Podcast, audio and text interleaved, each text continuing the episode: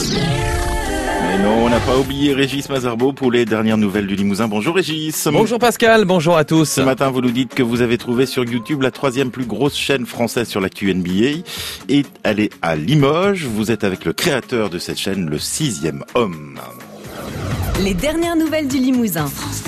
Guillaume Graciano, bonjour. Bonjour. Merci d'être sur France Bleu Limousin. Merci de l'invitation aussi, ouais. Vous êtes le sixième homme sur YouTube. Vous avez monté votre chaîne en octobre dernier, une nouvelle chaîne sur la NBA. On parle bien évidemment de basket. Tout à fait. D'où vient cette passion pour la NBA Depuis tout petit, en 92, avec mon père, j'ai suivi la Dream Team à Barcelone et puis, euh, puis il avait Canal+, donc j'ai commencé à regarder les matchs en direct et voilà, ça fait, euh, ça fait plus de 20 ans, ça va faire 30 ans bientôt que je suis la NBA. quoi.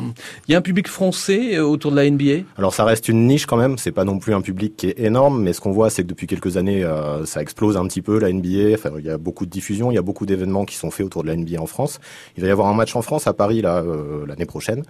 Et donc, euh, donc ouais, ça commence, ça commence à exploser un petit peu. Et ça se hein, euh, d'ailleurs, avec vos vidéos. On, a- on est à près de 30 vidéos de- depuis le mois d'octobre. Et euh, bah, la dernière, 20 000 vues, c'est pas mal. hein, en 3 jours, 3-4 jours. C'est ça, elle est sortie samedi, c'est euh, positif. Hein. Moi, c'est euh, largement au-dessus des objectifs que j'attendais quand j'ai lancé la chaîne en octobre.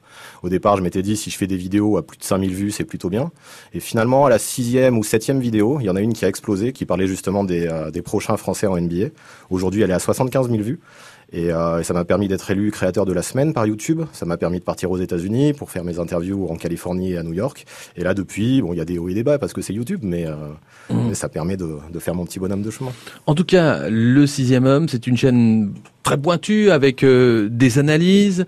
Il y a même une interaction a- avec les gens. Oui, c'est c'est l'objectif. J'essaye d'être très proche de la communauté euh, parce que j'ai vu qu'il y avait beaucoup de gens qui étaient intéressés, qui posaient des questions, parce qu'il y a aussi des, des gens qui suivent la NBA depuis peu de temps. Donc c'est vrai que au départ c'est une chaîne qui s'intéresse à des spécialistes, mais j'essaye de le vulgariser au maximum. Et finalement, ben voilà, j'essaye de répondre aux questions de, de tous les abonnés, d'être présent.